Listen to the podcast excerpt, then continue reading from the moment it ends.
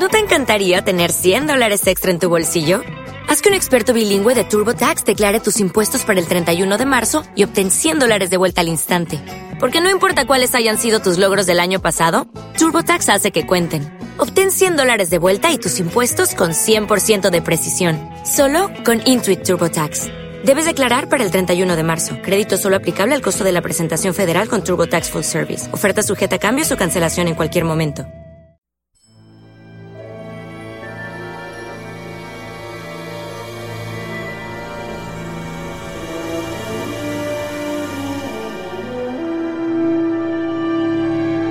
Bienvenidos a Star Trek Replay, el podcast semanal de revisionado de la nueva generación.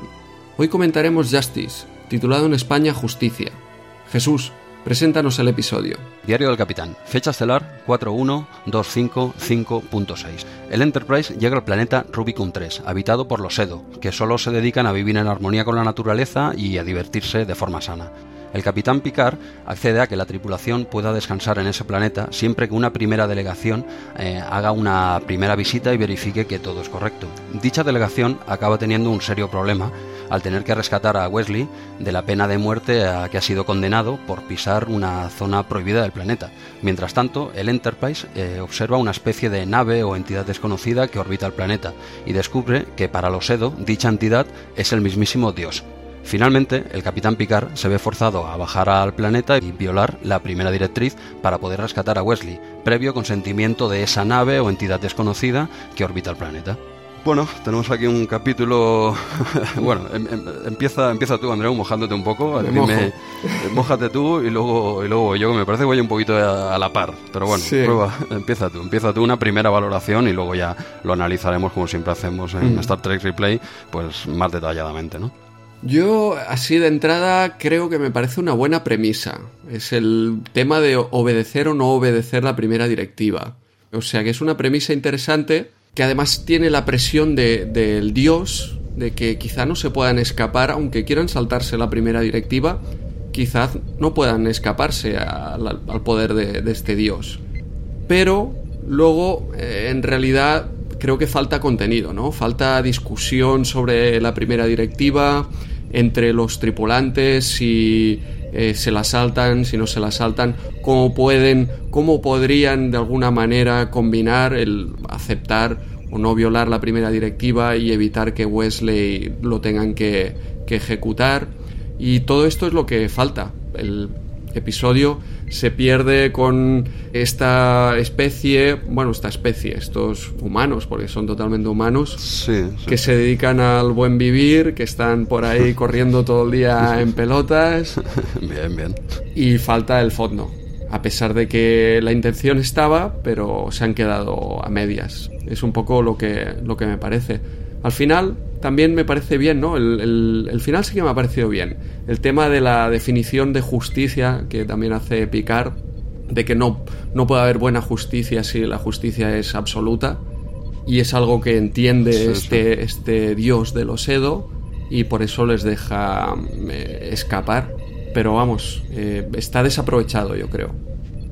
Sí, no, no, a ver, yo más o menos me, eh, opino más o menos igual. Quiero decir que básicamente este, este episodio lo que trata es sobre. Tú estás diciendo primera directiva todo el rato, ¿no? A mí me suena más que dicen primera directriz Ah, aquí. en castellano, primera Sí, directriz. Vale, depende, depende donde en películas, en series, de- lo he visto, lo he escuchado en, la- en las dos, en las dos formas. Sí. Primera directriz, primera directriz, bueno, hablamos de lo mismo, ¿no? Sí. Eh, no interferir y, y tal, ¿no? Este capítulo basa, está basado completamente en la, en la primera directriz. Así es. Pero, pero es cierto que, que, claro, no acompaña, o sea, el resto de, el resto del capítulo, todo no, no acompaña esta, esta especie que vive aquí, esta especie no se la cree nadie.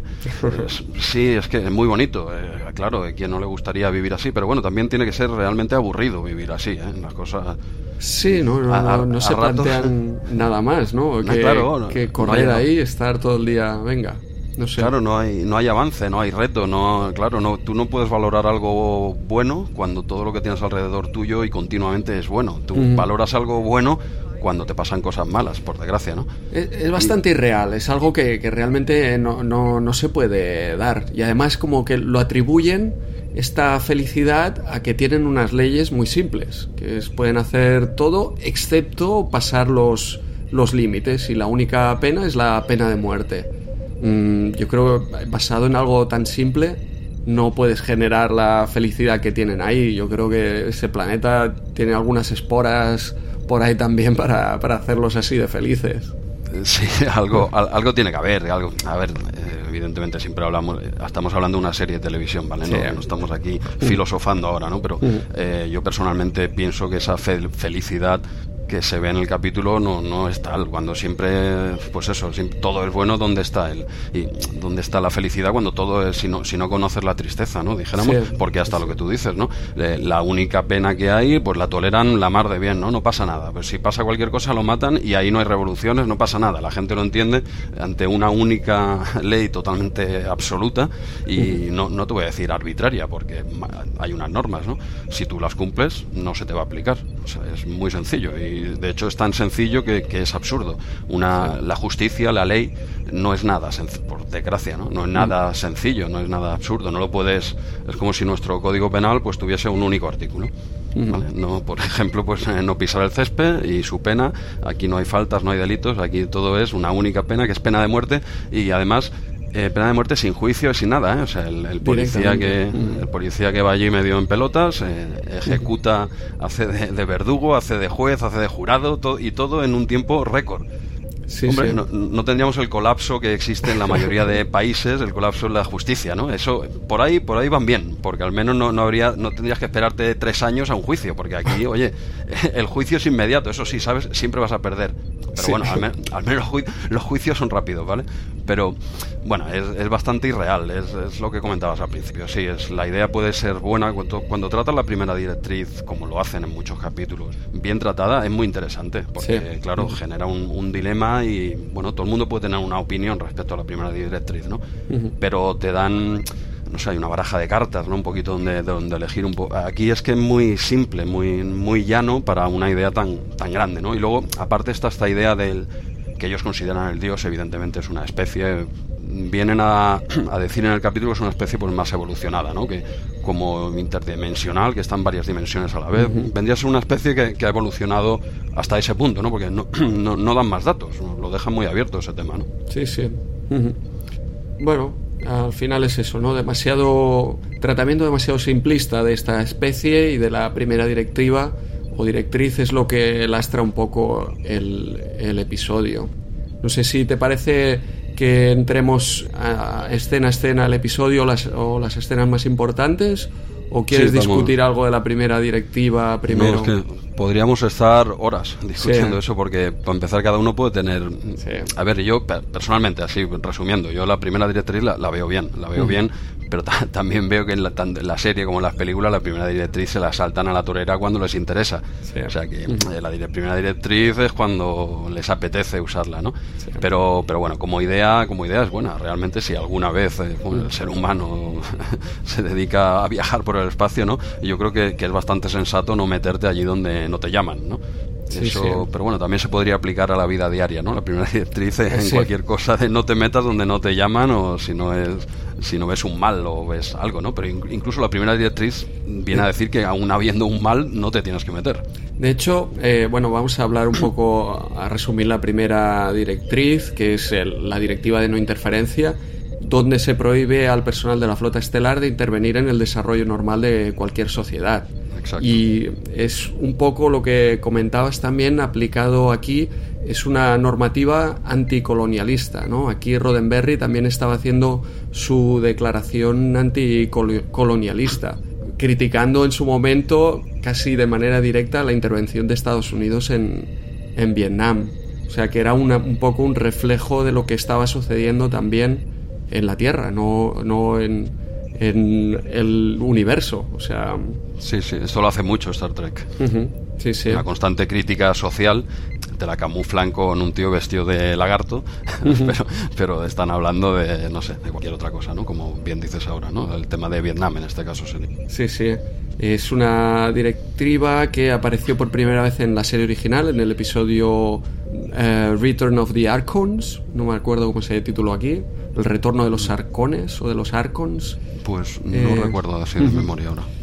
Y el crédito aparentemente se lo dan a Jim Kuhn, uno de los productores de la serie original, aunque también se dice que fue Theodore Sturgeon, un eh, escritor eh, de ciencia ficción, que lo introdujo en un guion que no se acabó eh, utilizando ese guion. Ah. Pero la idea de la primera directiva, o de alguna manera se la apropió Jin Kun y la metieron en este otro episodio de serie original, o no, no está muy del todo claro.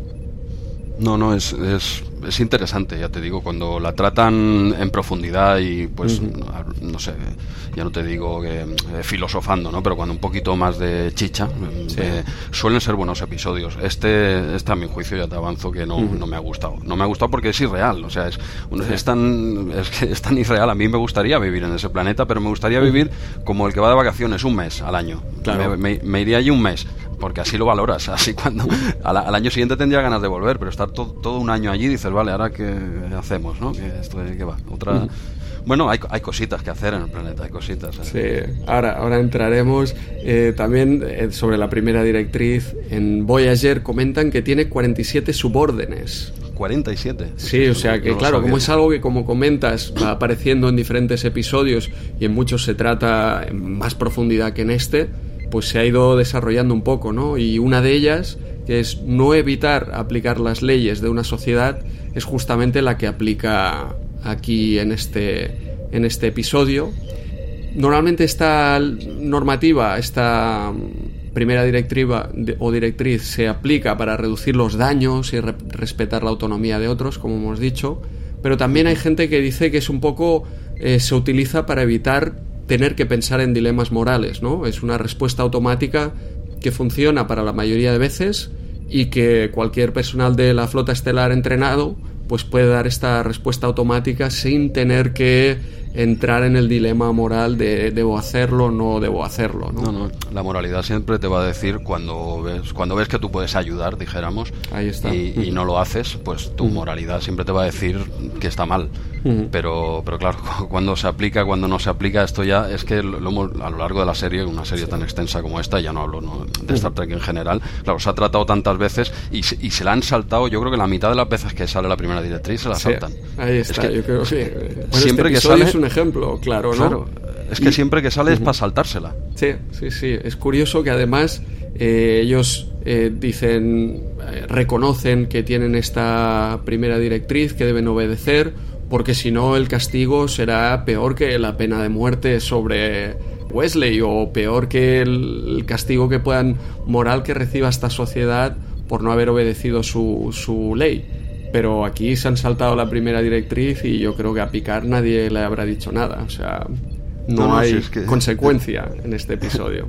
Es que, claro, cada vez que sale, es, casi siempre es para saltársela y siempre, y siempre de forma justificada, al menos, ya no legalmente, uh -huh. evidentemente, pero sí moralmente, ¿no? Decir, bueno, sí, no la hemos saltado, pero es que hemos evitado, bueno, pasa un, un mal, ¿no? Hemos sí. salvado la vida, bueno, cuando les interesa a ellos de forma. Pero bueno, no sé sí. si, si, te parece, si querías comentar algo más. Sí, solo por acabar ya con la primera directriz, sí, así nos metemos en el programa.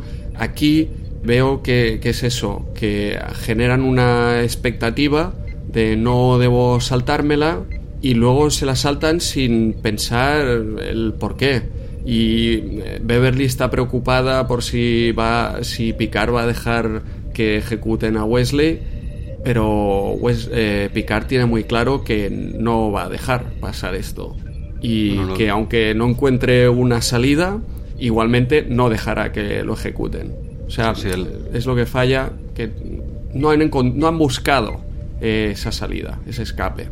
No, claro, eh, Picard debería dudar un poco más que, uh -huh. que, que la doctora eh, tenga claro que, que, lo tiene que salvar sí o sí, es evidente. Su madre es el instinto materno, ahí no hay razón que valga. Sí.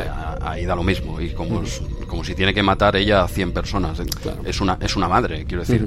Es normal su posición, pero la de Picard, como bien dices, debería habérselo pensado un poco más, ¿no? Aunque ahora lo, ahora lo comentaremos así sobre el episodio. Evidentemente no, la, no, no, es una decisión que tome a la ligera. Sí. Tiene una serie de conversaciones, ¿no? Pero, pero bueno, yo creo que él desde el minuto uno tiene claro que él se la va a saltar y que va a saltar a, y que sí. va, va a intentar, al menos intentar liberar a, a Wesley.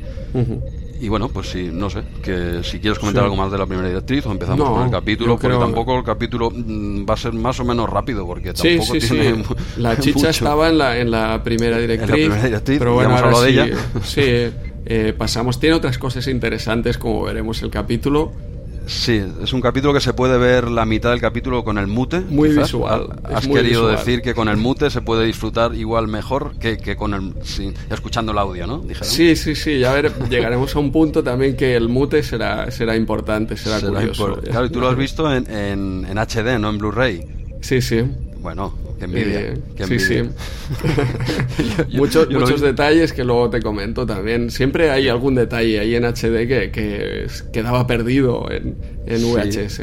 El capítulo anterior creo que fue que comentaste unas manchas de, Capitán Picard en, el traje. Sí. Ahora me imagino que te has centrado en otro tipo de detalles. Sí, sí, sí, ya verás. En la naturaleza que hay en el planeta y tal. Muy bien. Vamos a empezar con el capítulo. Hoy no acabamos, ¿eh? Hoy no, no, hemos empezado todavía, estamos pero bueno, es que la primera directriz da, para mucho, da para mucho. Creo que le hemos sacado nosotros más jugo en 10 minutitos hablando que, en el capítulo, porque en el capítulo no hay eh, no hay discusión. Quiero decir, Picard dice que se lo va a llevar y se lo va a llevar. Pero bueno, eh, empezaríamos con el capítulo que, bueno, eh, es la llegada de la Enterprise al planeta, esta, al planeta este Rubicon 3, que tampoco dejan muy claro, claro, si, si todavía no, no están tan avanzados y tal, pueden tener contacto con este planeta realmente, no, no lo explican, queda un poco así abierto, sencillamente se ve que, que llegan aquí, ¿no? Sin sí, más. Es, es, el principio de la serie que siempre comentamos que, que luego o a los trekkies nos gusta mucho que esté todo esto controlado y que sigan siempre las normas estrictas de, la federación, pero aquí todavía no estaban bien establecidas. Y exacto, se llega aquí, luego vemos en otros episodios como para hacer un primer contacto, primero se, se observa a esta civilización, eh, se evita tener contacto porque sí, y aquí simplemente llegan y, hostia, qué bonito es este planeta. Claro. Vamos a descansar aquí abajo. Es, que si no, no hay capítulo, está claro. Pero, pero a mí me choca el hecho de decir, claro, no se puede, no podemos interferir con la primera directriz, no sé qué. Si todo este problema se hubiese evitado, si no, hubiese, no se hubiese metido de un inicio. Porque tal, tal como os dictan vuestras propias normas de la federación. Pero, pero aquí el capítulo empieza, si no, no habría capítulo, ¿vale? Estamos de acuerdo. Pero es lo, que tú dices, todavía no estaban establecidas las bases pues eso, de un primer contacto ¿no? con una especie. pero, pero bueno, empezamos saltando, nos saltamos esto, lo, dejamos pasar, ¿vale? Y bueno, eh, entendemos por qué, ¿no? Porque Riker llega de, este planeta de manera muy entusiasta, fascinado, diciendo tenéis que bajar aquí abajo, es el planeta ideal, esto es como el Eden. y, y luego entendemos por qué. Sí, no, claro, Riker ve lo evidente, además es el, es el personaje quizás de, la nueva generación más, más adecuado, ¿no? Que, haga, que, sea el que es el, quizás si baja otro no lo hubiese explicado con tanto entusiasmo, pero Riker ya le va, ya le va la marcha, ¿no? En este sentido. Sí, sí. Picard es más, más precavido, ¿no? Dice, bueno, esperemos que no sea demasiado bueno para ser verdad.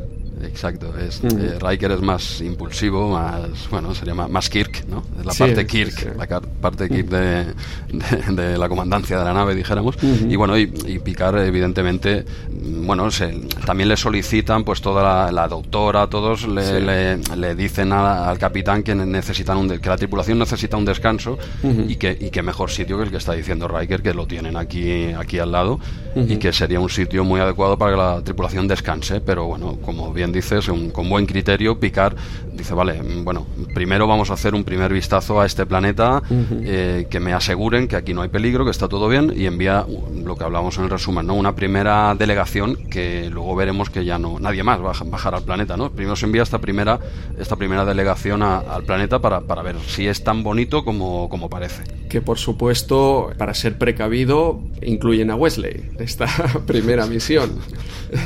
Sí, sí, bueno, a ver, eh, yo creo que es un poco como lo que comentamos al principio, ¿no? O sea, si no metes a Wesley tampoco hay capítulo. claro.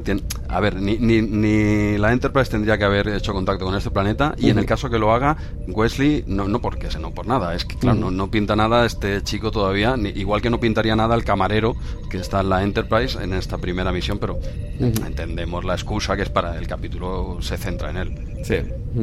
Bueno, pues ahí tenemos a, a, Wesley, que llega en esta primera delegación, bueno, en la que bajan Tasha, Troy, eh, Riker, Worf y, Wesley. Y Worf ya empieza también con sus frases matadoras. Lapidarias. Y aquí dice, "Oh, bonito planeta. ¿eh? Sus frases cortas ahí dando... creo, creo que había otra, eh, no recuerdo, viendo el capítulo me hizo mucha, mucha gracia. Un coment- ahora sí me lo recuerdas. Un comentario que hace Data que dice, bueno, este planeta da una serie de datos del planeta y, y Worf salta detrás como enfadado y dice, bueno, eso lo acabo de decir yo. Que no venía mucho a cuento, pero no, no sé si lo recuerdas. No lo recuerdo esto, ¿no?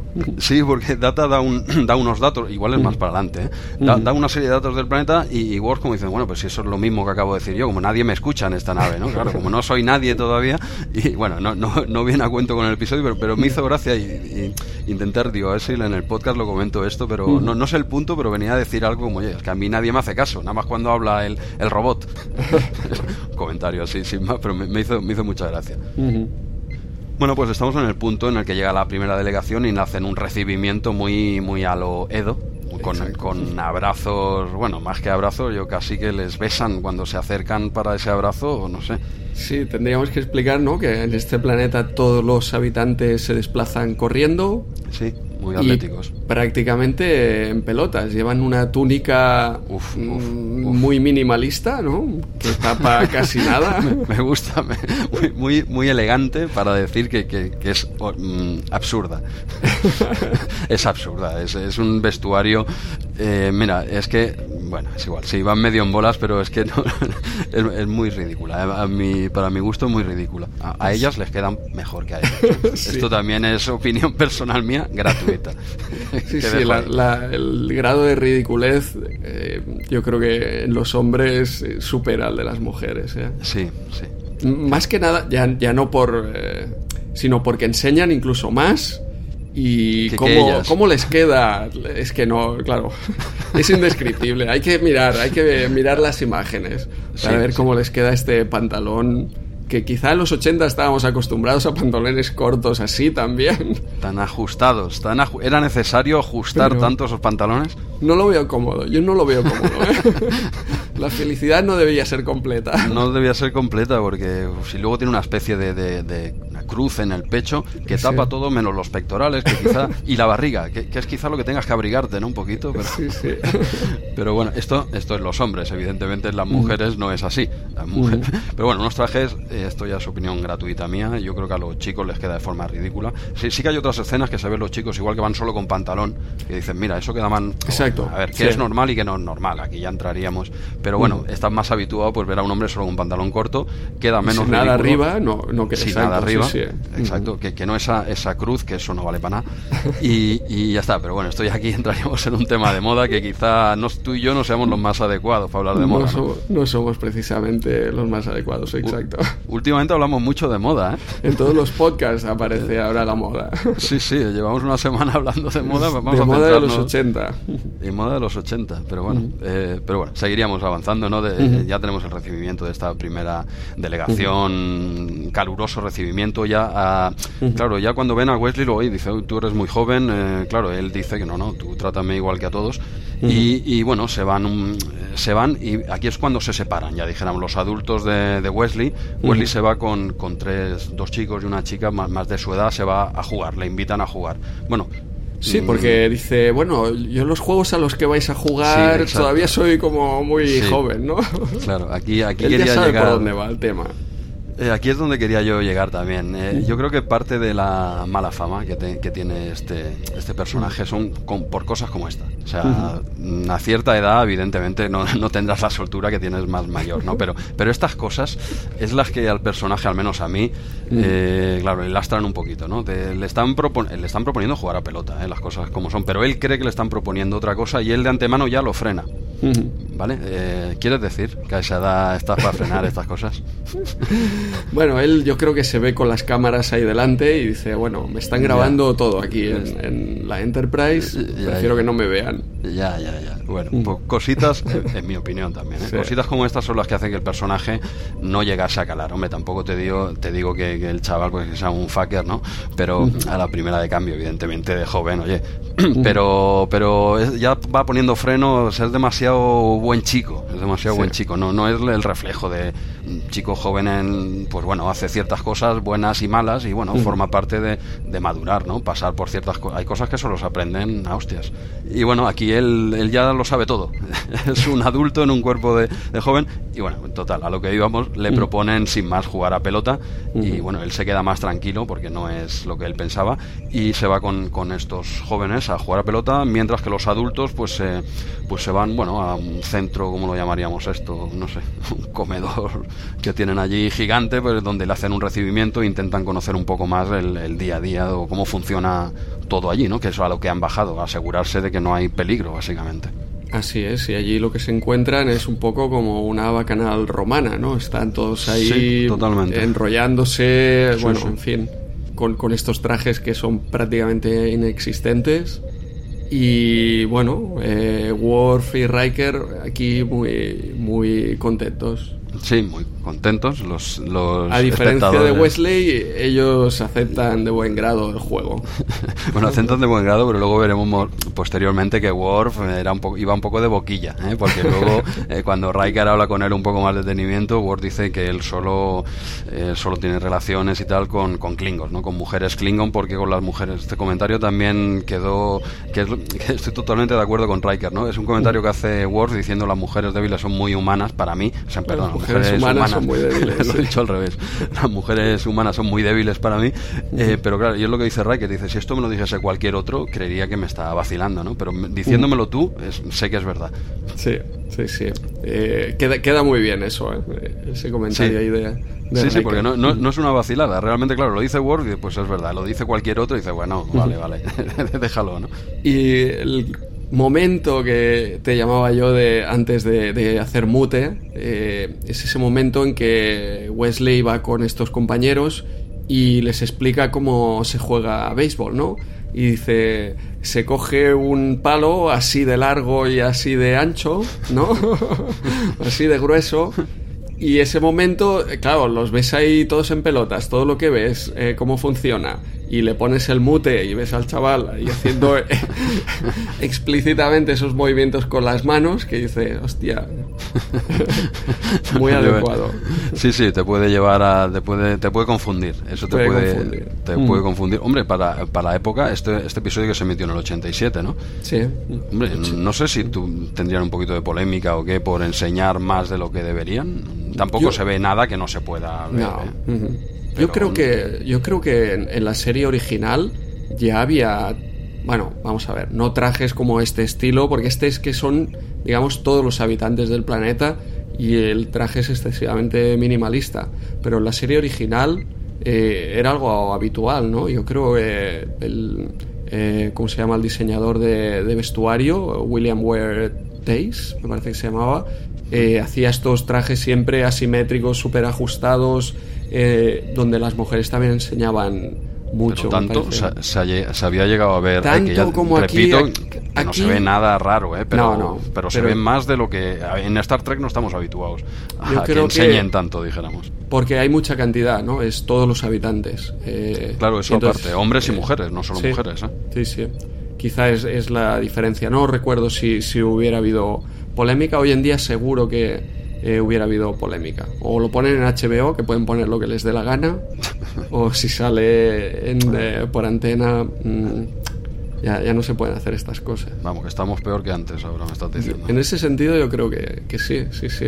Bueno, mira, eh, yo veo el traje hortera, pero no veo, no lo veo de mal gusto en el sentido de que denigre nada, básicamente porque los hombres mm. también lo llevan y de hecho ellos quedan más denigrados que ellos, en mi opinión. Quiero decir que es un traje que yo veo feo, pero no mm. veo que no sé, eh, no, pasa, no pasa nada, no pasa nada, pero claro, evidentemente es, depende si críos pues, quizás se puedan confundir, se ve en este capítulo. ¿no? yo creo, lo, lo que veo peor es eh, el hecho de que quizá usaran eso como para atraer audiencia. ¿eh? Este es el punto que quizá veo un poco... peor, de decir, bueno, vamos a sacar esto porque así la gente lo verá.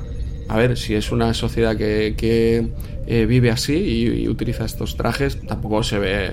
vamos, a ver, por mí como si van en pelotas. O sea, si es como nos ha traído eh, la naturaleza al mundo. O sea, que no es algo que, que sea importante o no importante.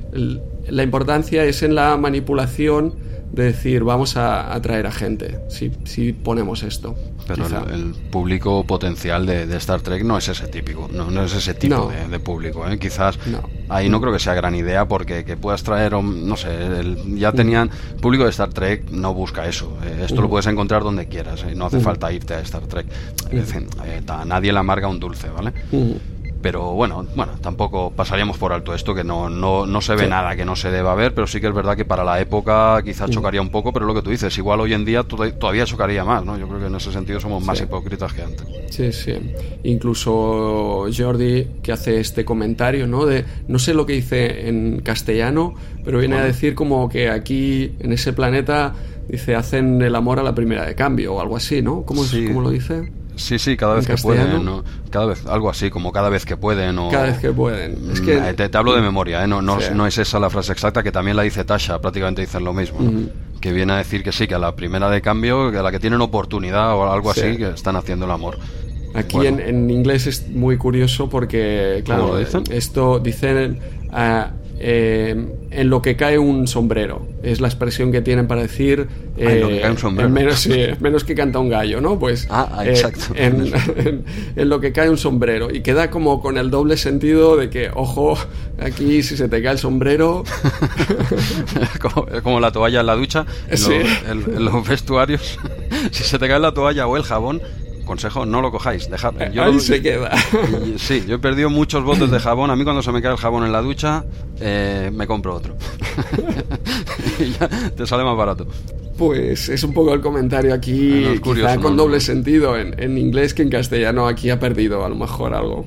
Pues mira, no, no, te sé decir si llegan a decir eso, yo diría que no, pero y si lo dicen igual no le di la importancia porque, es la primera vez que lo escucho en mi vida esto. Tiene el significado este de, eh, menos, que, canta un gallo, y a la primera de cambio, ¿no? Sí, y, pero es en, lo que se te cae el sombrero y entonces ah, queda ahí. No, no, está bien. Sentido. Está bien, no, no lo había escuchado nunca. está bien. Pues sí, sí, eh, tiene toda la razón. En menos que cae un sombrero al suelo, estos chicos y chicas están haciendo el amor, que oye, enhorabuena por ellos. Aquí en, en, la tierra cuesta más. No es tan fácil. Aquí en la tierra cuesta más. Eh, tienen que caer muchos sombreros. Pero bueno, eh, vale, teníamos a la delegación esta primera avanzada en el planeta pues flipando en colores. De momento no, no pasa nada malo y bueno, todo, todo apunta a que le dirán a Capitán que, oye, que bajen todos para aquí, pero ya, y en traje de baño si puede ser, porque esto, dejarla, dejar la Enterprise en piloto automático y veniros para aquí. Hasta ese, hasta ese punto está todo así, pero ya, ya tenemos eh, la, primera controversia, dijéramos, del episodio, que es, eh, nos trasladamos otra vez a la Enterprise, y aquí es donde descubren esta nave que comentaba en el, en el resumen. Bueno, una nave, una entidad, un, eh, lo que sí que, mm, sin que te lo expliquen al espectador, sí que queda claro claro que, no es algo eh, vivo, dijeron, no es un ser vivo único, parece ser más una nave.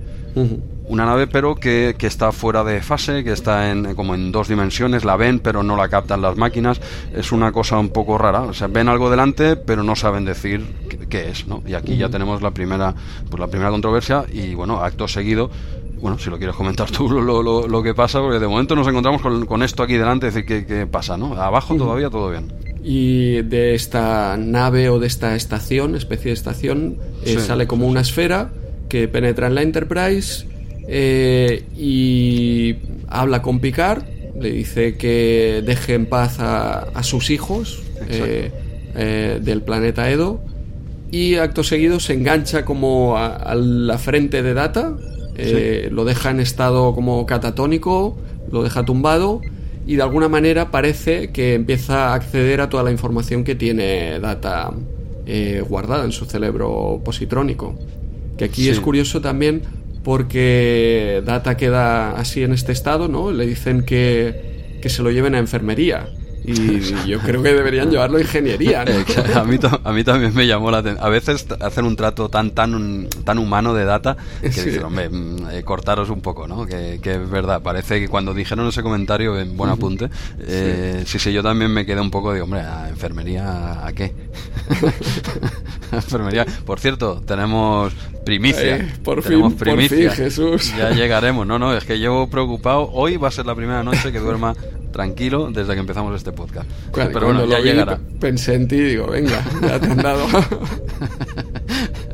yo creo que porque yo creo que he hecho como un viaje en el tiempo envía un mail a través del tiempo digo oye poner ya un enfermero aquí hombre que la doctora está que no para hombre que va nerviosísima todo pero bueno ya, llegaremos esto es un comentario anecdótico bueno pues sí estábamos en, en, la esfera esta que yo creo que tras como dices tras hablar con Picard de alguna forma detecta que, Data es un androide y que es una especie de base de datos andante, ¿no? Esto esto me lo invento yo, pero yo pienso que pues que esa entidad pues llega a esa deducción, ¿no? Entonces lo que hace pues eso, se, se junta Data, se le pega en la frente, quien no lo haya visto es una escena un poco curiosa, ¿no? Y, Data cae hacia atrás, yo diría que es un doble, ¿no? Porque se pega una buena hostia, ¿eh? Para atrás. Pues si te eh, fijaste. No, no me fijé, mira que canta mucho en, normalmente en alta definición y en este caso pues pues no, no lo llegué a apreciar. Pero seguro que era un doble. He visto en el, en el episodio había una larga lista de dobles, o sea que... Sí, sí, puede ser. La, caída me pareció, digo, hombre, está muy en forma Bren debería, Debería serlo. Y hace así una caída hacia atrás, casi sin poner los brazos. Bueno, no, tiene nada que ver en, el argumento, pero sí que digo, esto tiene que ser un doble seguro. No, yo no lo aprecié si lo es. Bueno, se queda tumbado y con la esfera está aquí en la frente y pues bueno, no sabe lo que está haciendo. No, el espectador a posteriori ya lo sabe, que es sacarle información y, ya está, y volvemos otra vez a, el capítulo volvería otra vez a donde estaban todos los, esta primera comitiva que se dirigió allí, pues pasándoselo en grande, y bueno, ya también vienen, empiezan a ver los primeros problemas para ellos, en, primer lugar eh, tenemos a Riker que intenta comunicar, aquí es donde se producía la conversación aquella tan, tan curiosa, ¿no? que le pega la vacilada a Worf, que no es ninguna vacilada, pero bueno, Riker intenta ponerse en contacto con la Enterprise, y ya tenemos el primer problema porque no hay contacto, no, no pueden contactar con la nave, están incomunicados. Esto por un lado, y luego viene pues el, lo más serio, ¿no? Dijéramos que es cuando esta conversación que tienen Tasha y Worf con los dos habitantes, en la que de alguna forma, bueno, fortuita o no, estaba, Tasha estaba hablando con ellos de, sus leyes y su seguridad, claro, al ser ella la jefa de seguridad, pues estaba tratando estos temas con que mira que hay mejores cosas que hacer en este planeta, pero bueno, ella estaba hablando de trabajo, estaba hablando de trabajo con estos dos habitantes y se entera de que existe una pena de muerte con unas normas que ellos desconocen y cuando Worf pues se lo explica, dice, oye Worf, ¿qué pasa esto? no Dice, bueno, pues vamos porque Wesley está por ahí y no sabe estas normas y a ver si le van a aplicar. Oye, tu tío ahí lo acertó a la primera. Y, nada, y ellos ya se van, van a buscar a Wesley por si acaso que no, que no vulnere esta única ley, a ver si se le van a aplicar la pena de muerte, ¿no? Sí, sí, y así es. Efectivamente, la única ley es que deben evitar las zonas que están eh, valladas con una especie de eh, marcador blanco, una valla blanca. Qué, absurdo, ¿no? Eh, exacto. sí, sí. Qué, absurdo. si el resto no fuera suficientemente absurdo, le añadimos esto. Y, y efectivamente, jugando con la pelota, con estos tres compañeros, a traición, yo creo que ahí... Vamos. Ese vio que la chica ya eh, le había puesto el ojo a Wesley y dice, empieza a buscar la pelota por aquí. Bueno, es, sí, es, es, curioso, ¿no? Que, mm. Bueno, esto que hablamos, ¿no? Que precisamente sea por pisar, tú puedes hacer lo que quieras ¿eh? en ese planeta, pero no mm. pises después de la línea blanca, ¿eh? Porque te mato. ¿eh? porque te mato. Bueno, eso es una ley. Y sí, sí, como, dices. aunque no tengas conocimiento, o aunque en este caso eh, otra persona te haya lanzado la pelota y va corriendo a recogerla, y obviamente el, quiere vacilar delante de esta chica, y así que salta para recoger la pelota atraviesa la, línea blanca, destroza las plantas y enseguida pues llega este ejecutor. Los, los ¿Cómo les llaman estos vigilantes? los pues, eh, tienen un nombre, mediadores, ¿no? Ah, exacto, sí, sí, sí. Sí, mediadores. Eh, vienen los mediadores que no sé qué mediación hacen, porque el tío saca directamente una jeringuilla. Nada para ejecutar a, Wesley. mediadores es que se ponen en medio y matan al que tengan a un lado, ¿no? Quiero decir que, a ver, eh, respecto a esto de, desconocimiento de una ley, es una, una de las bases legales importantes es que el hecho de que tú desconozcas una ley, pues no te exime de cumplirla, ¿no? no yo es que no, no, sabía, ¿no? Pero, pero, pero hay grados, está la proporcionalidad. La proporcionalidad es básica en la ley. Tú no puedes aplicar una pena eh, muy grande, o sea, pena de muerte, la, peor que te pueden aplicar, no la puedes aplicar a un, a un, a un delito muy pequeño, a una falta muy pequeña. Pero bueno, mm, pero aquí la proporcionalidad brilla por su ausencia. Tenemos aquí, a lo, como bien dices, a los mediadores que no median en nada y se disponen a ejecutar la, la, pena porque Wesley pues ha vulnerado su única ley que ha pisado y tal y sacan una jeringuilla y, van a matarlo, directamente van a matarlo. Sí, sí, y por suerte, bueno, Tasha logra impedir que le pinchen y de alguna manera lo que logran es que pospongan esta ejecución hasta el amanecer eh, y mientras discutirán qué es lo que pueden hacer. Y aquí yo también el tema de la pena de muerte vuelve a ser una declaración de, de Roddenberry, ¿no? En contra de la, de la pena de muerte, precisamente. exacto. Que es, o sea, encontramos esta figura de Roddenberry en Estados Unidos que alza la voz en contra de, muchas cosas que están establecidas por allí, como es la pena de muerte, eh, la intervención en Vietnam, el racismo, eh, con, recordamos el primer beso interracial, eh, poniendo diferentes nacionalidades en el puente de mando, incluso rusos. Todo esto hay, yo creo que hay que darle un, mérito a Roddenberry. ¿eh? O sea, tiene sus, obviamente tuvo sus cosas malas. No, no fue del todo bien este inicio de la nueva generación. Pero estos detalles, él ponía mucho énfasis y quería que estuvieran ahí y si no tienes una figura así de, potente no, no puedes eh, sacarlos en televisión o no puedes ponerlos de, eh, de, esta, de esta manera tan, tan clara, exponerlos. No, no, sí, ciertamente Roddenberry tuvo mucho valor, bueno, y también mm, ya no solo él, porque él, él, lo tendría muy claro, pero también entiendo que la cadena eh, tiene que se, la juega también, ¿no? Decir, bueno, este hombre tiene claro que el capítulo se hace así o no se hace, pero otra cosa es que tú le des a Roddenberry no puede obligar a que se a que se grabe y se emita eso por todo el país, ¿no? También entiendo que no no es por quitar mérito, ¿eh? pero que entiendo que hay otra serie de personas que también eh, le pusieron valor, porque bueno, eso hoy en día sigue existiendo, ¿no? todo lo que salga de lo normal, a ver quién es el que da el primer paso, ¿no? Y Roddenberry, como bien ha dado una serie de, ejemplos, eh, fue pionero en, muchas cosas. En, mucha, Star Trek tiene mucha crítica social, mucha, acertado no, tú, cada uno tiene su opinión, por supuesto, ¿no? Pero tiene mucha crítica social y eh, muchas veces yo coincido con esa crítica social, no, no siempre. Dale, dale. Bueno, pues eh, queda pospuesta esta ejecución. Eh, desde volvemos al Enterprise, volvemos a, Data, que es cuando se lo llevan a enfermería de alguna manera.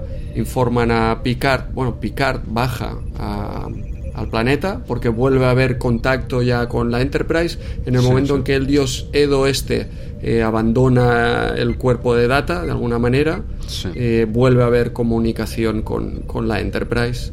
Es el momento que baja Picard y le informan de lo que ha sucedido. Picard muy hábilmente se lleva a una habitante del planeta Edo, a una Edo, se la lleva a la Enterprise. Sí, no se lleva a un Edo, ¿eh? se lleva a una Edo. ¿eh? Esto a una Edo, sí, como apunte, ¿eh? Pues sigue, sigue.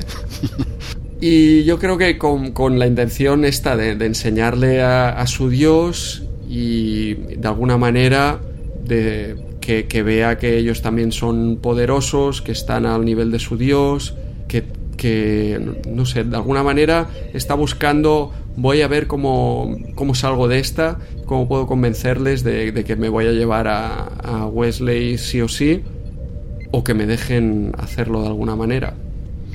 Sí, sí, es una, es una decisión inteligente, pero Picar aquí subestima al dios Edo lo subestima porque cuando, luego con las prisas tiene que hacer que abandone la nave porque no sabe lo este el dios este empieza a hacer bueno esta entidad no es un dios empieza a hacer que vibre la nave bueno le da a entender al, telespectador de que es, más potente que la Enterprise que si quieren los puede destruir eso lo entiende Picard también y enseguida es cuando le pone su, su comunicador a la chica y transporte de emergencia otra vez para abajo pero pero ya porque, porque ya se lo dijo en un inicio, no toques a mis hijos, no sé qué. Entonces él se ve obligado a, devolverla al planeta por, por la seguridad de la nave. O sea, él, picar ahí yo creo que es cuando realmente se da cuenta del peligro que, que, tiene solo si le molestas ¿no? a, este, a esta entidad. Sí, sí. Y no será la última vez que Picard eh, traiga a alguien de un planeta que desconoce el espacio eh, se lo lleva a la nave, ¿no? Esto vuelve a repetirse en eh, Who Watches the Watchers, me parece que se llamaba... ¿Quién vigila a los vigilantes? vigila a los vigilantes. Y en, eh, fue First Contact cuando trajo también Sí, lo hace tres veces. Yo también bueno, había leído este apunte, sí que lo he recordado otras veces, no exactamente cuáles y tal, pero esto lo hace hasta en tres ocasiones, con, con siempre mm, con chicas o mujeres, y, pero exactamente el mismo procedimiento. ¿eh? Sube a la mujer arriba para que vea su planeta desde arriba y vea pues que, que no son dioses, ¿no? que son bien humanos, lo que pasa es que están más avanzados. Esa es la diferencia, no es un dios, sino un humano, pues lo que serás tú si llegas a avanzar. Y te vas de este planeta en el que solo corréis y os lo pasáis bien. Sí, sí.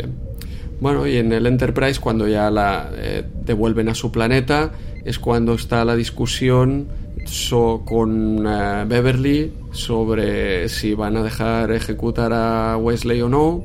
Ella le implora, él lo tiene claro, pero quiere saber cómo, cómo escaparse de alguna manera. Y aquí también en esta escena con eh, Data, es el detalle que te comentaba yo de alta definición, no sé si lo viste tú, tiene el ojo completamente rojo, eh, Brent Spiner. Ah, sí. No, sé si es por falta de maquillaje o como si estuviera de alguna manera enfermo, pero ah. tiene uno de los dos ojos como menos maquillaje alrededor y ah. bastante rojo, pero por fuera, no, no por dentro. Pero el rojo te refieres a como algún tipo de infección así, o, el, color de la si fuera alguna conjuntivitis, algo así parecido. Ah, pues puede ser. Eh, lo que luego no, no, he encontrado, sabes que a veces buscas por ahí en detalles en, webs que, que, comentan, bueno, pues aquí estaba enfermo o tal. No, no he encontrado nada, pero sí que se le veía... Eh, ya no sé si es por falta de maquillaje, que se le veía entonces su ojo real, o realmente porque no le podían poner maquillaje por el por, por esta alguna conjuntivitis o algo parecido curioso. Mira, ahora, ahora ya entiendo por qué lo llevaban a enfermería, a enfermería por, el ojo, que tenía conjuntivitis. Es que siempre están buscando fallos a la serie. André, vaya, vaya y estás hecho. Lo han llevado porque, porque tiene conjuntivitis y ya está. bueno, hablando en serio, no, no me fijé. A ver, que lo mm. veo en, en HD, tampoco lo, lo, mm. veo mal, ¿eh? pero seguramente si ahora si lo vuelvo a poner, seguramente sí que se vería. ¿eh? No, no, no capte ese detalle, aunque no sea con tanta definición, pero bueno, que tampoco lo mm. veo. Y bueno, sí, tendría algo así, pero es raro que luego no salga esto documentado, ¿no? Porque todas estas cosas vienen muy, muy documentadas, ¿no? Enseguida que hay un, detalle de esto, sí, alguien eh, en alguna web ya, ya lo, lo, ponen, sí, sí. Bueno, igual has descubierto una primicia. 30, 31 años después, ¿no? Preguntaremos, cuando traigamos de invitado a Brent Spiner, pues le preguntamos ah. a él. Muy bien, si quieres le envío un WhatsApp luego. Cuando acabemos ah, el programa, le envío un WhatsApp, digo, Brent, ¿Qué, pasó? ¿Qué pasó aquello, ¿Recuerdas? ¿Qué pasó aquí? Te dará detalles del asedo, pero no creo que recuerde de su ojo. Dirá, mira, de ese capítulo solo me acuerdo de una cosa y no es de mi ojo precisamente. pero bueno, eh, bueno, y seguiríamos tras esta, bueno, para finalizar este discurso. ¿El ayudante? ¿Comentas algo del ayudante? Bueno, lo, hemos comentado, ¿no? Por fin, por fin se ve a un enfermero en, la Enterprise y esto es motivo de celebración. Y yo, yo lo apagué, en ese punto yo apagué el capítulo y me fui a tomar un cubata por ahí, me fui, y para celebrarlo con amigos y tal. Luego volví y seguí viendo el capítulo. Por fin, al menos sale un, enfermero, creo que es la, ahora con el cachondeo, creo, es la, creo que es la primera vez, ¿no? Que sale alguien con la traje azul también. Sí, sí, en la nueva generación, sí, sí. Por fin alguien le cubre el turno a Beverly. ya, puede, ya puede descansar, aunque ahora está a turno de 12 horas, que, es, un, que es, una locura, ¿eh? pero bueno, ya no son 24, ya está a, turnos de 12 horas y ya está. Bueno, y tras esta, tras esta discusión, aquí es cuando sí que ya Picard, eh, cuando le confirma a mm. Beverly hasta ese punto no se lo había dicho. Él, él lo tenía muy claro, pero tenía que valorar opciones, ver la seguridad de la nave, como diciendo, bueno, eh, si por salvar a, Wesley morimos todos. bueno, aquí ya, pues cuando se va, le, la, tranquiliza, ¿no? Dice, haré, tranquila, que haré todo lo que pueda. Igual, igual no puedo, pero yo voy a hacer todo lo que está en mi mano y aquí es cuando ya Beverly se queda tranquila de hecho, le, dice que no, no va a dejar eh, no va a dejarle morir, ¿no? Le dice a ella, a Beverly, o, le comenta a otro. Ahora no recuerdo. No, creo que sí, que, a Beverly le dice haré todo lo posible, ¿no? O no lo deje, algo, algo así. Eh, en inglés le dice claramente eh, no voy a dejarle que lo ejecuten. Puede, puede ser, que sea en No recuerdo si era Beverly en este momento o se lo comenta a Riker o no recuerdo a quién. No, no, a Beverly. Yo creo que es cuando, cuando acaban esta conversación al irse, que ella ya está como diciendo, bueno, ¿qué? Dime algo, ¿no? Ya, porque hasta ese punto eh, Picard la ha ido evitando un poco, ¿no? Sí porque ella nada más subir eh, picar con, eh, con, la Edo, ella ya está detrás como diciendo, oye, ¿qué, vas a hacer? ¿no? Y él hasta ese punto lo va evitando, ya es inevitable, ya tiene que darle una respuesta. Y como bien dices, sí, seguramente en castellano sea así, no lo recuerdo de memoria que le dice, pero bueno, viene a decir que haré, bueno, no dejaré que pase esto, tal, subestimando a, que al final ya veremos al final del capítulo que no es decisión tan tan decisión suya no es sí sí porque bueno de hecho él eh, toma esa decisión a pesar de que ponga en riesgo al resto de la tripulación. Este es un punto bueno a mí del episodio es que no es solo eh, aceptamos o eh, de alguna manera cumplimos con la primera directiva o no sino que además tenemos este personaje o este ente que es mucho más poderoso y puede destruirnos. Eh, de alguna manera eh, también les está obligando a cumplir con sus propias eh, leyes. Sí, no es que visto desde, tú te pones en el punto de vista de ellos y tienen razón. ¿Vale? Nosotros tenemos unas normas, tú las has incumplido, pues tienes que que te parezcan bien o mal, no es mi problema. Son mis normas y este es mi planeta, ¿no? Aquí se cumple, bueno, y así funciona el mundo. ¿eh? Tú cuando vas a un sitio tienes que cumplir las normas, de, sean injustas o no. Tú tienes que cumplir las normas de ese sitio, la legislación de ese sitio que tú te pones en como el dios Edo y él tiene toda la razón del mundo. Dice, vosotros no habéis cumplido nuestras normas, sino que además es que estáis incumpliendo hasta las vuestras. Sí, o sea, en ese punto yo lo entiendo. Eh, luego tú te pones en el punto nuestro y ya, pero es que vuestras normas son ridículas. Bueno, son ridículas para ti. Esto ya, ¿vale? Para ti lo son, para nosotros nos van muy bien. Hay, un momento del capítulo que incluso Riker dice, eh, perdona, Picard, eh, dice, dice, pues quizás, no, no lo, no lo asegura, dice, quizás tengáis la mejor legislación del universo. Ah, él lo dice, dice, quizás tengáis la mejor legislación del universo, pero no puedo permitir que esto pase, ¿vale? Mm, también en parte él también entiende la otra postura pero dice bueno yo voy a hacer todo lo que esté en mi mano de forma un poco irresponsable porque pone él ya ha visto el poder que tiene ese dios bueno ese dios esa entidad eh, está poniendo en riesgo toda la nave ¿eh? y como capitán muy mal eh picar muy mal ¿eh? aquí pero bueno Sí, sí. De alguna manera toda esta discusión que hablas es un poco eh, las dos frases estas que comenta Picard abajo en el planeta Edo para justificar que se va a llevar a Wesley pero en el momento de que se lo va a llevar eh, no pueden teletransportarse porque está esta entidad que, se lo está impidiendo. Sí, sí, no se lo permite. Y aquí también es un poco lo que me falla del, episodio, que es todo se resuelve prácticamente en un minuto, ¿no? Eh, me lo llevo porque sí, no encuentro nada, no me lo permite esta entidad y hablo con ella y lo único que le digo es eso, que, que la justicia no puede ser absoluta, porque si no, no es buena por definición. Y esta otra entidad lo acepta, que eh, yo, entiendo bien que lo acepte, ¿de acuerdo? Pero así, con, una sola frase, o sea, no le dejas eh, transportarse, pero te dice esta justicia no puede ser así absoluta, debemos eh, relativizar, debemos adaptarnos a cada caso particular.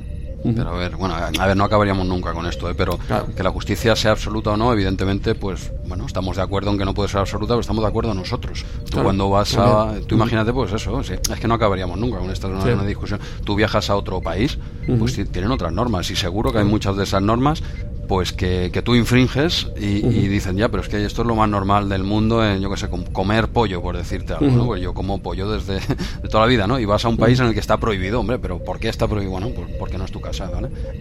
lo, tienes que cumplir y así no te gusta te vas. así funciona, ¿no? Pero, pero sí, como dices, pues picar en dos frases lapidarias convence a este semidios. Bueno, lo convence o sencillamente les deja que se vayan para que no molesten más o no, no sé, ¿no? Sí, de alguna manera yo creo que lo convence porque también les deja, esta entidad dice que tiene a su cargo también otros planetas en el vecindario y de alguna manera les deja poder colonizarlos, ¿no? Picard le hace una pregunta como diciendo, vale, pero podemos colonizar, podemos establecer colonias por aquí y esta entidad, yo entiendo, la respuesta es bastante ambigua, es lo que pero yo entiendo un sí. ¿Tú entiendes un sí? Yo entiendo un sí. Eh, la verdad es que no queda claro, es muy ambiguo. Para ellos también, pero Picard lo, tiene claro también en ese sentido. No sé si es tiene claro que sí o que no, pero, lo tiene claro. Pues a mí no me ha quedado muy claro, ¿eh? porque él dice, dice, hazme, a ver si lo, lo he entendido yo bien, ¿eh? viene a decir, dice, hazme una señal si quieres que, nos marchemos, ¿no? Dice, hay otras colonias, ¿no? Por aquí, pues nosotros desconocíamos todo esto, ¿no? Entonces hay otras colonias, dice, hazme una señal si quieres que nos vayamos, ¿no? Si estamos molestando. y, le viene a hacer una especie de señal, claro, yo entiendo como diciendo, sí, iros, o sea, llevaros las colonias. Es, lo que yo he entendido, ¿eh? Pues yo, yo entendí que, se podían quedar, porque... Sí puede ser, es que están ambiguo... se apaga y no, como si no respondiera... Y, entendí, bueno, pues si nos ha dejado salir de, este planeta sin problema, es que no tendrá problema en que nos quedemos eh, por aquí. No sé. Sí, sí, perfectamente puede ser. A pesar de que hayan demostrado, exacto, que, nos, que son incapaces de seguir sus propias normas. Exacto. Ya, ya no las normas del sitio al que vas, sino las tuyas propias. Realmente, en desde lo que te he comentado, ¿no? desde el punto de vista de esta entidad, nosotros eh, pues somos unos delincuentes en todos los sentidos. Y me, a mí me pareció entender, claro, como es tan ambigua esa respuesta, el, el primero que lo dice es Picard, ¿no? que se esperaba más. Claro, pero el espectador también espera más, de una, algo, dime algo. Y a mí me pareció entender como diciendo, pues vale, te hago la señal, pues quita las, las de aquí, ¿no? Pero yo que sé, queda muy, muy en el aire. Quizás sea lo, perfectamente, ¿eh? lo que dices tú tiene todo el sentido. Sí, sí. Bueno, ¿Algo más que añadir que haya quedado por ahí en el tintero? Bueno, no es nada. Bueno, comentamos que el capítulo se acaba aquí. No, no ah, hay más. Sí, sí, exacto. Eh, la entidad se queda así y parece que, bueno, eh, cada uno, como acabamos de ver ahora, tú y yo, parece que puede tener diferentes interpretaciones. A ver si nos, nos comentasen algo los oyentes, que nos den su opinión. ¿eh? Pues, pues tal como lo has comentado tú, me has convencido, ¿eh? casi. Casi me tienes convencido ya. Vamos a ver qué opinan también nuestros oyentes. Sí, sí, porque no, no tiene mucho más. No, sé, yo creo que hemos comentado ya bastante al principio. Este capítulo se basa sobre todo en la, en la primera directriz y, desaprovechan, desaprovechan la ocasión de, tratarla más, más en condiciones. Hombre, como, no sé, como anécdota te podría decir que, he leído que este fue el, primer guion que se, se, encargó para la serie después de que se escribiera el, episodio piloto de, de, Farpoint. Este iba a ser el segundo episodio de la serie. Sí, sí, y tardaron tanto, no hubo problemas en el desarrollo, muchos cambios en el guion, que acabó siendo, pues eso, el, séptimo o octavo, ¿no? Depende si contamos el primer episodio como dos. Sí, pero tú imagínate, ¿eh? o sea, iba de pasar a ser el... bueno, ya lo hemos visto con otros episodios, ¿eh? Que, que, ¿Cuál es el que habíamos dicho que iba a ser el, el de Naked Now quizás, que iba a ser el, piloto y luego este iba a ser el segundo. El no, el ¿Cuál era? Where No Man Has Gone Ah, exacto, exacto. Este, este el piloto. Ese, bueno, que también lo podía haber sido perfectamente. Pues bueno, este sí, he leído por, por aquí que, que, eso, que estaba escrito para ser el segundo y pasó al séptimo o octavo, imagínate tú. Eh, se ve que tuvo muchos cambios de guion, ¿eh? Sí, sí, al contrario de otros como Haven, que veremos que ya llevaban eh, rodados tiempo pero no se emitieron hasta mucho más adelante. Sí, sí, pasa, pasa a, este, a este orden y bueno, quizá de forma acertada, ¿no? Porque aunque sea por casualidad que se haya retrasado tanto el guion, tantos cambios, eh, yo creo que acertadamente. Si este lo metes de los primeros, al ser un capítulo, en mi opinión, tan flojito, quizá no, bueno, se lo podrían haber saltado, pero meterlo ya como segundo hubiese sido un no, lastre, no, lo veo tan malo como, como otros, ¿eh? Como aquel código de honor eh, ah, pero Lután, hablas del señor Lután. Sí, exacto. Porque aquí tiene, tiene la premisa esta que te digo de la primera directiva que, parece buena. Sí, no, no, la, idea sí, pero, pero bueno. Bueno, comentar también que, los exteriores se grabaron eh, debajo de un, debajo, cerca de un aeropuerto Entonces, cada vez que grababan aquí se ve que los tenían que, en la, en la postproducción, tenían que volver a poner el audio, ¿no? Porque cada vez que, grababan, esto lo he leído, eh, grababan La versión original también es doblada. Sí, claro, claro, porque claro, esto grababan allí, pasaban aviones continuamente y bueno, y, si no si no me ha parecido entender mal, este, este, estos exteriores también se utilizaron para cuando grabaron parte de la Academia Estelar, ¿puede ser? Ah, no lo sé, no... Sí, sí el, mismo, si recuerdas cuando sale alguna vez en la serie, pues sí, la verdad es que es, como un paisaje muy, muy trek, unos edificios así muy, muy trek, pero no... ¿Pero sabes lo que son realmente eso? Me parece que es uno de tratamiento de agua. Exacto. Un edificio. o sea que dices, bueno, una planta de recuperación de agua y, tiene. me gustaría trabajar en un sitio así porque es idílico. ¿eh? Tiene unos jardines y unas cosas muy, muy bonito el sitio. ¿eh? Sí, sí, ¿no? Y los edificios también así tienen una pinta futurista, así. Mm. Sí, sí. Bueno, eh, no sé si querías comentar algo más que nos hayamos dejado en, el tintero. No, yo creo que nosotros también aquí acabamos el programa y nos vamos de permiso en tierra hasta la semana que viene. ¿A tierra? Eh, mejor a un planeta como Rubicon 3, ¿no, Andreu? Venga, make it so. ¿No te encantaría tener 100 dólares extra en tu bolsillo? Haz que un experto bilingüe de TurboTax declare tus impuestos para el 31 de marzo y obtén 100 dólares de vuelta al instante. Porque no importa cuáles hayan sido tus logros del año pasado, TurboTax hace que cuenten. Obtén 100 dólares de vuelta y tus impuestos con 100% de precisión. Solo con Intuit TurboTax. Debes declarar para el 31 de marzo. Crédito solo aplicable al costo de la presentación federal con TurboTax Full Service. Oferta sujeta a cambios o cancelación en cualquier momento.